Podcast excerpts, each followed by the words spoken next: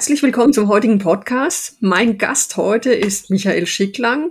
Wir unterhalten uns über Rechnungseingangsbearbeitung. Michael als einer der Input-Management-Experten in Deutschland und bei uns mit im Team Digital Workplace bei BARC hat hier viele Insights bestimmt mit dabei, die er mit uns teilt die Story dahinter, warum Rechnungseingangsbearbeitung, weil jeder hat von uns was im privaten oder auch im beruflichen Umfeld mit Rechnungen zu tun und je nach Aufgabenumfeld im Unternehmen mal mehr, mal weniger zwar, aber definitiv hat jeder Rechnungen, die er früher oder später mal bearbeiten muss, die er anschauen muss, die er prüfen muss.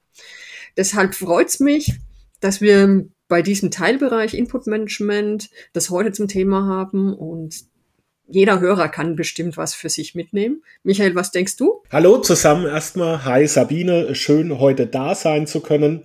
Ja, genau. Also Rechnungen hat jeder im privaten und beruflichen Bereich. Meistens machen Rechnungen nicht Spaß. Also ich kenne wenigsten Leute, die sagen, juhu, ich habe eine Rechnung Deswegen wollen wir doch mal überlegen und schauen, was es für Systeme und Methoden gibt, um hier zumindest beim Handling der Rechnungen das Leben einfacher zu machen. Definitiv, definitiv.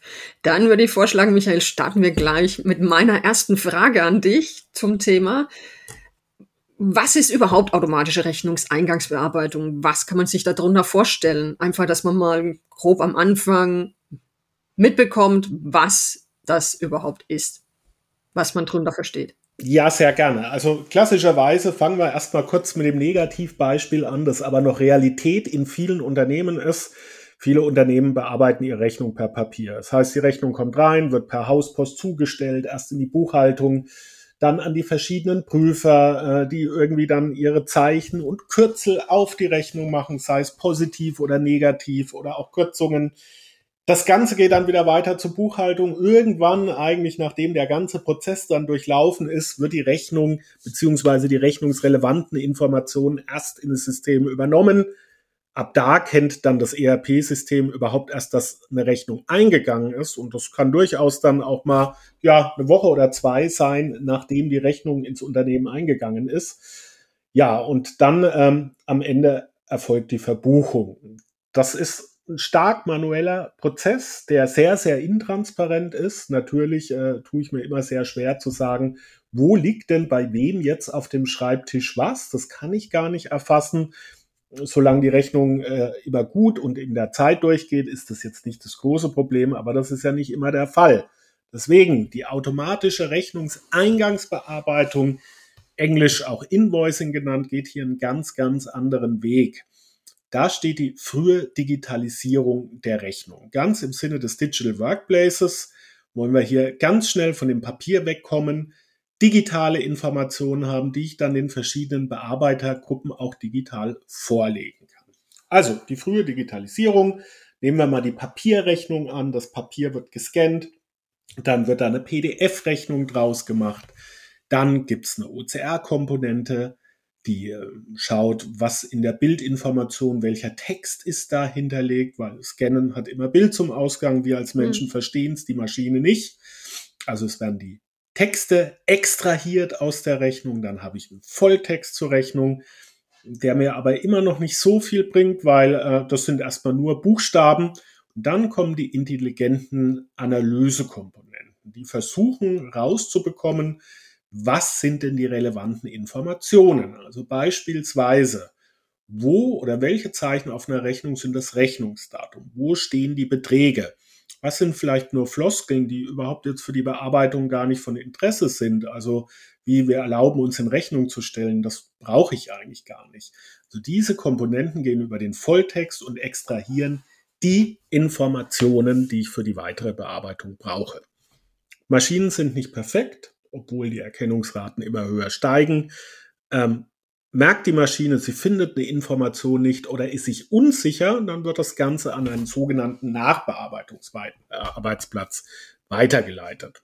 Da sitzen dann Mitarbeitende, die der Maschine helfen, ähm, die Ergebnisse zu verbessern oder fehlende Informationen zu finden. Genau, das mal im Schnelldurchlauf. Also Rechnung kommt rein, wird analysiert und die Rechnungsinformationen rausgezogen. Das ist so der erste Step bei der Rechnungseingangsbearbeitung. Da sind wir noch gar nicht im ERP-System. Das hat überhaupt noch nichts mit irgendwelchen buchhalterischen Wissen zu tun. Das ist erstmal die Datenerhebung. Wir haben die ganze Zeit jetzt vom Papier gesprochen. Das ist natürlich äh, nicht die ganze Wahrheit. Der Satz der digitalen oder der Anteil der digitalen äh, Rechnungen steigt immer mehr nach oben. Auch die können importiert werden. Der einzige Unterschied ist, es gibt unterschiedliche Vorverarbeitungsstufen. Während ich das Papier scannen muss, muss ich das natürlich beim PDF nicht. Wenn ein PDF einen Volltext enthält, dann brauchen wir auch keine Texterkennung oder keine OCR-Methode. Da kann ich dann in, direkt in die inhaltliche Analyse gehen und schauen, wo steht welche Information.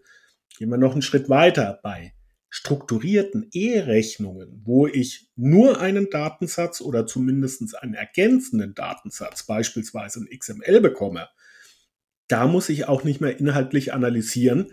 Da kann ich diese Rechnungsdaten übernehmen. Also die Stufen sind unterschiedlich. Das Vorgehen ist aber gleich und das ist ganz wichtig, weil Ihrem Fachanwender ist es erstmal vollkommen egal, wie das eingegangen ist. Der hat eine Aufgabe, der muss eine Rechnung prüfen oder anpassen oder vielleicht auch irgendwann abweisen, was auch immer gerade im Workflow verlangt wird.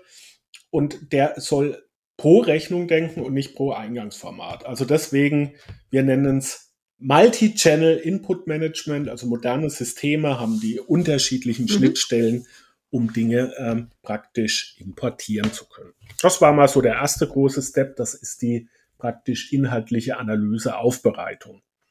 Jetzt kommen wir zum nächsten Schritt, das ist dann der, mit dem auch die meisten Mitarbeitenden arbeiten werden, das ist die Bearbeitungskomponente. Die besteht meist aus einem Workflow, ähm, der sowohl automatisch Aufgaben ausführen kann, also Weiterleitung, Steuerung, aber auch automatische Prüfschritte, aber auch eine User-Interaktion ermöglicht. Also dann die User immer in den Prozess holt, wenn die etwas entscheiden müssen, beispielsweise bei einer Rechnung ohne Bestellbezug, eine sachliche Prüfung und Freigabe. Da würde dann der Workflow die entsprechenden User adressieren, die Aufgabe zustellen, so dass der Prozess dann umgesetzt werden kann. Das ist mal der eine Teil, der Workflow. Der andere Teil mhm. ist der ganze Slot mit den Werkzeugen für den Finance-Bereich. Also meistens im Zentrum steht ein Rechnungseingangsbuch. Das ist mehr oder minder eine strukturierte Übersicht aller Rechnungen, die sich im Umlauf befinden, mit den Zusatzinformationen pro Rechnung. Also eine Rechnung hätte da eine Zeile im Rechnungseingangsbuch. Dann habe ich Spalten, in dem beispielsweise steht, wer ist der Lieferant, was ist das für eine Rechnungsart, also Bestellbezug, Nicht-Bestellbezug, ähm, was sind entsprechende Beträge und diese Informationen werden zugeliefert. Und ganz, ganz wichtig, Statuszustände. Die Mitarbeitenden in der Finanzbuchhaltung sehen also auf einen Blick, wo befindet sich die Rechnung und wie ist der zeitliche Verlauf. Und genau dafür ist ja dieses Tool da. Eine Rechnung, die gut in Time durchläuft.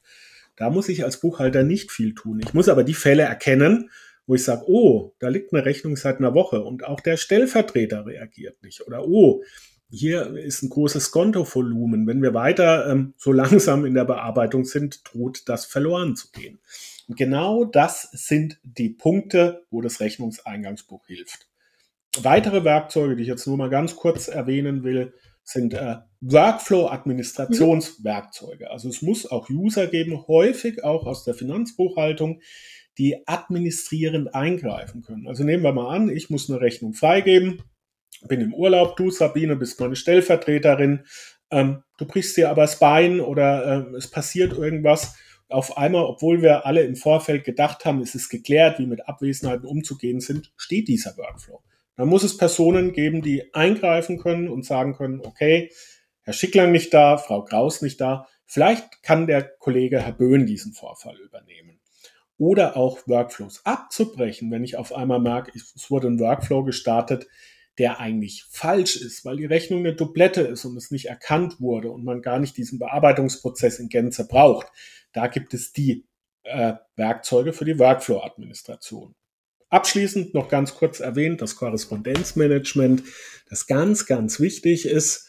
Es ist immer der Fall, wenn eine Rechnung nicht passt, weil vielleicht ein falscher ja, Rechnungsbetrag, der passt nicht zu der Bestellung, die vereinbart wurde, oder eine Menge wird abgerechnet, die nicht geliefert wurde, oder vielleicht auch eine falsches Empfänger, Empfängeradresse. Es gibt so viele Fälle, dann äh, fängt ja die wirkliche Arbeit an. Und meistens muss ich mich dann mit dem Lieferanten, also mit dem Steller der Rechnung und dem ja, Erbringer der Leistung oder des Produkts in äh, Verbindung setzen.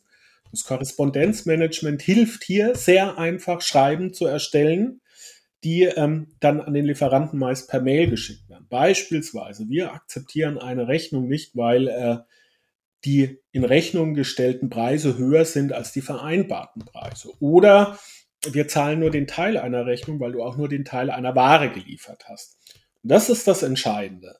Rechnungen, die gut in Time, ohne Fehler durchgehen, das sind nicht die, die ihr tägliches Arbeitsvolumen ausmachen, sind die negativ geprüften, die unklaren, da wo sie viel arbeiten müssen. Und natürlich, das System löst das nicht selber, aber gibt ihnen einfach Werkzeuge an die Hand, die sie halt sehr, sehr gut dabei unterstützen können. Also Nochmal ganz kurz zusammenfassend und dann auch äh, meine Ausführung zu beenden, Sabine.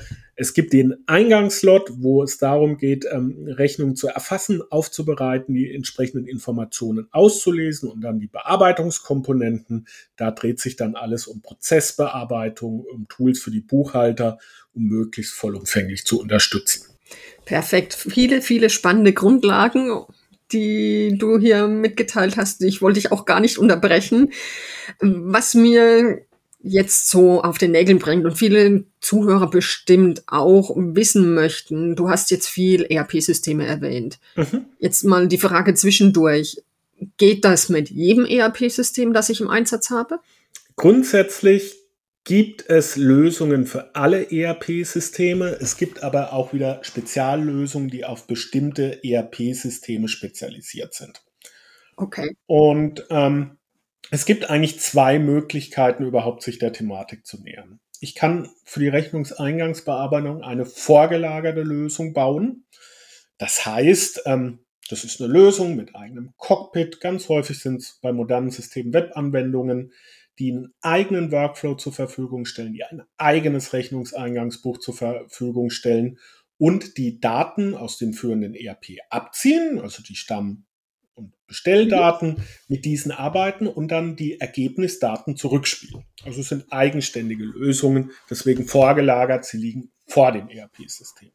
Dann gibt es integrierte Lösungen. Integrierte Lösungen funktionieren so, dass das ERP-System durch Zusatzentwicklungen erweitert wird. Also der Fachanwender merkt gar nicht, ähm, dass er jetzt in einem anderen Tool arbeitet, sondern sieht, wow, es gibt neue Funktionen, es gibt ein Rechnungseingangsbuch, es gibt einen einfachen Workflow, die dann im führenden System zur Verfügung gestellt werden. Genau. Er kann dann alles im System selber in der Oberfläche direkt bearbeiten, was ja für manchen sogar von Vorteil wäre dann. Ist ein großer Vorteil. Man arbeitet direkt auch auf den Daten des ERP-Systems. Mhm aber ich bin halt an dieses System gebunden. Also das ist dann auch immer die Frage bei größeren Unternehmen, die sagen, okay, ich habe jetzt vielleicht auch Firmenzukäufe, habe jetzt auch ähm, auf einmal ähm, vielleicht eine Tochter gekauft, die eher exotischere ERP-Systeme hat. Ähm, da komme ich dann mit meiner integrierten Lösung, die ich vielleicht für mein SAP-System oder Navision habe, nicht unbedingt weiter. Deswegen diese Diskussion, wie man das Ganze architektonisch aufbaut, ist ganz, ganz essentiell in den Projekten, mhm. hat dann auch gewisse Konsequenzen und beeinflusst natürlich die äh, Longlist im Rahmen einer Softwareauswahl. Also wenn ich jetzt sage, ich will nur ein Beispiel zu nennen, einen Anbieter, der in SAP ERP oder auch zukünftig HANA integriert ist, habe ich eine andere Longlist, als wenn ich sage, ich will einen vorgelagerten Anbieter, mit dem ich jetzt erstmal unabhängig von meinem Zielsystem bin. Hm, klar. Und äh, das ist ein ganz, ganz wichtiger Punkt immer, den man aber sehr gut in Projekten mit Pros und Kontras lösen kann. Hm. Gibt es da in den Projekten auch schon die Diskussion ähm, Software as a Service, Cloud-Betrieb und Prem-Betrieb noch oder? Die gibt's und die hängt aber auch wieder an der Architektur. Also ein Teil dieser Analysekomponente, OCR-Extraktion, ähm, ja, dann Nachbearbeitung, das ist ein Teil, der immer ausgelagert vom, vom, vom ERP-System läuft. Also der wäre in dem Fall immer vorgelagert. Ganz einfach, weil das ist eine Intelligenz, die hier arbeitet, die muss ich nicht in mein SAP-System packen. Drum kann ich den Teil sehr, sehr gut auch bei, als Software as a Service anbieten. Gibt einige Anbieter, die sagen, ähm, wir brauchen das Volumen und dann mietest du praktisch als Software as a Service diese ganze Vorbearbeitungskomponente von uns. Mhm. Labidar gesagt, man schickt als Kunde eine Rechnung hin und kriegt dann einen Datensatz zurück von dieser Software as a Service Komponente. Das funktioniert gut. Die inhaltlichen Bearbeitungskomponenten hängen jetzt von zwei Dingen ab. A, wie läuft mein ERP-System und B, ist es eine vorgelagerte oder eine integrierte Lösung?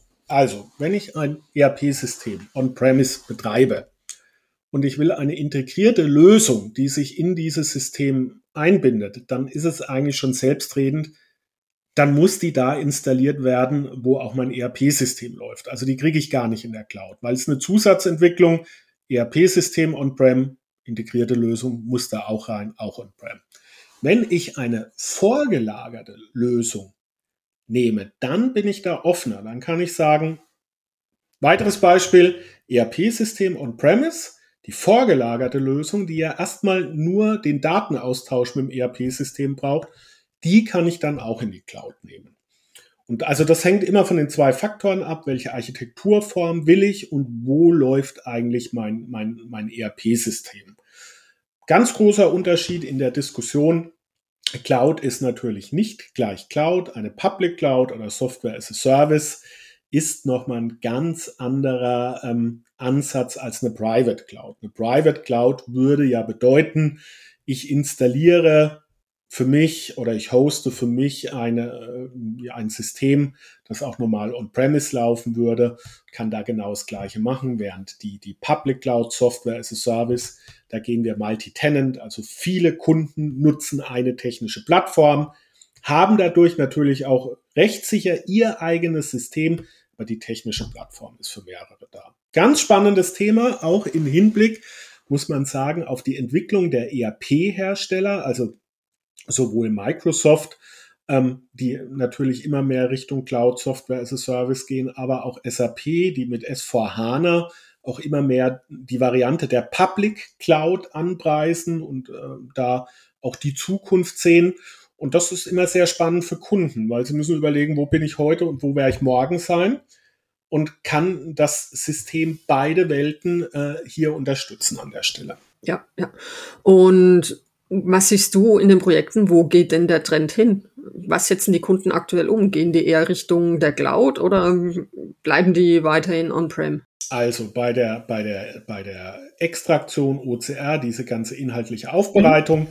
geht der Trend schon Richtung Cloud, weil man sagt, das ist ein gekapselter Service. Ähm, der muss funktionieren. Das ist sehr einfach, den auszulagern. Der ist sehr rechenintensiv. Da kann man auch dann praktisch Software as a Service nutzen, muss einen Server nicht selber betreiben. Bei der inhaltlichen Bearbeitungskomponente sind die meisten noch on-premise, einfach weil ihr ERP-System on-premise ist. Also es gibt viele, die überlegen, natürlich die Cloud-Angebote wahrzunehmen und auch erste Kunden, die es machen. Aber Stand heute ist ein Großteil noch on-premise, muss dann auch genau da die Lösung betreiben, wenn es eine integrierte Lösung ist. Das ist wichtig.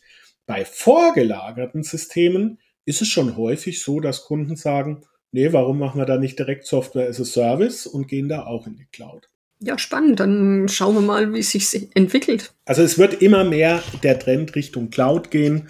Und ähm, wie gesagt, da äh, ist auch immer ganz, ganz wichtig, was macht der Anbieter des ERP-Systems, wie ist da der Trend und es wird sich, denke ich, immer mehr verschieben. Aber gerade natürlich, wenn wir jetzt im SAP-Bereich schauen, SAP-Projekte sind nicht gerade schnell und über Nacht gemacht, haben wir noch ganz, ganz viele, die on-premise sind und auch überlegen, bei HANA jetzt im ersten Step mal in die, in die Private Cloud oder On-Premise-Welt zu gehen.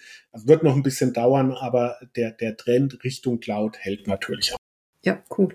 Ja, sehen wir in anderen Themen ja auch, dass da der Trend definitiv Richtung Cloud geht.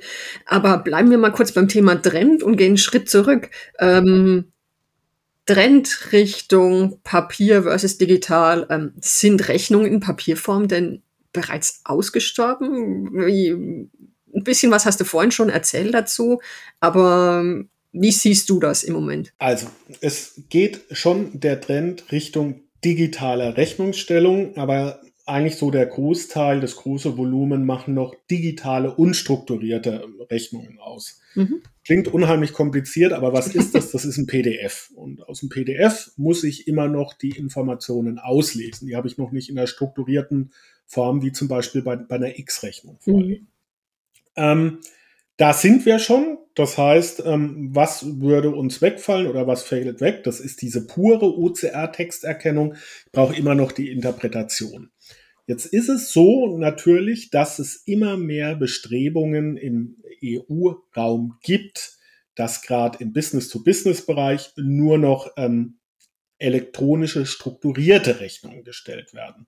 Führend ist da die Wiederinitiative der EU-Kommission, gibt hier einen gewissen Rahmen vor. Das Bundesministerium für Finanzen hat sich ähm, zum Ziel gesetzt, dass im Business-to-Business-Bereich ab 2025 nur noch E-Rechnungen ähm, ja erlaubt sein sollen, also diese strukturierten Rechnungen. Jetzt ist es aber so, dass viele Rahmenbedingungen hier noch in Diskussion sind und man davon ausgehen kann, dass diese Umstellung nicht 25 auf einen Schlag erfolgt, sondern dass es vielleicht gewisse Übergangsfristen gibt, die beispielsweise auch unter, an Unternehmensgrößen gestaffelt sein könnten. Ich muss ganz klar sagen, natürlich für einen kleinen Handwerksbetrieb mit drei, vier Leuten ist das Stellen einer elektronischen Rechnung ein größerer Aufsatz, äh, Aufwand, als wenn, wenn man jetzt beispielsweise einen multinationalen Konzern betrachtet. Da kann man schon andere Dinge erwarten. Ähm, lange Rede, kurzer Sinn. Ganz genau, wann, wie, wo, was kommt, ist noch in Diskussion, ist noch unklar. Deswegen ist zumindest meine Prognose, also ich habe keine Kristallkugel, sicher wissen tue ich es auch nicht, aber meine Prognose ist, dass die Papierrechnung auch im Geschäftsumfeld noch einige Zeit da sein wird. Klar, es wird abnehmen. Ähm, das Volumen wird abnehmen, aber ich glaube, bis die letzte Papierrechnung gestellt werden wird, wird noch eine Zeit vergehen. Nichtsdestotrotz, die ganze Diskussion geht ja immer so, oh, wenn ich kein Papier habe, bringen mir dann die Systeme überhaupt noch was?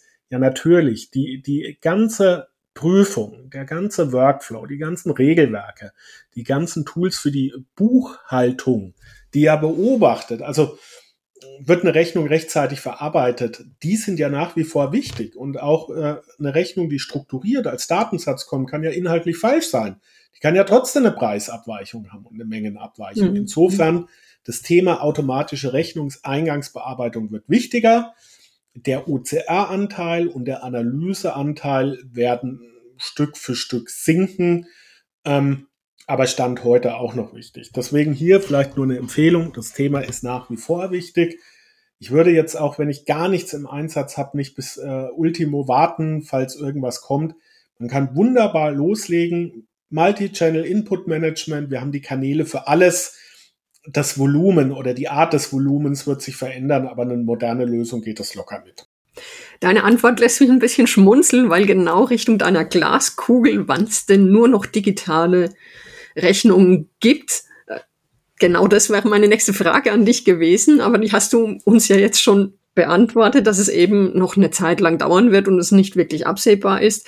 Dann gehen wir einfach direkt auf meine nächste Frage. Sehr gerne. Hast du Tipps aus der Praxis für unsere Zuhörer, also aus den Projekten? Wie, wie machen es andere? Wie gehen andere was an? Was sollte man vielleicht auch nicht tun?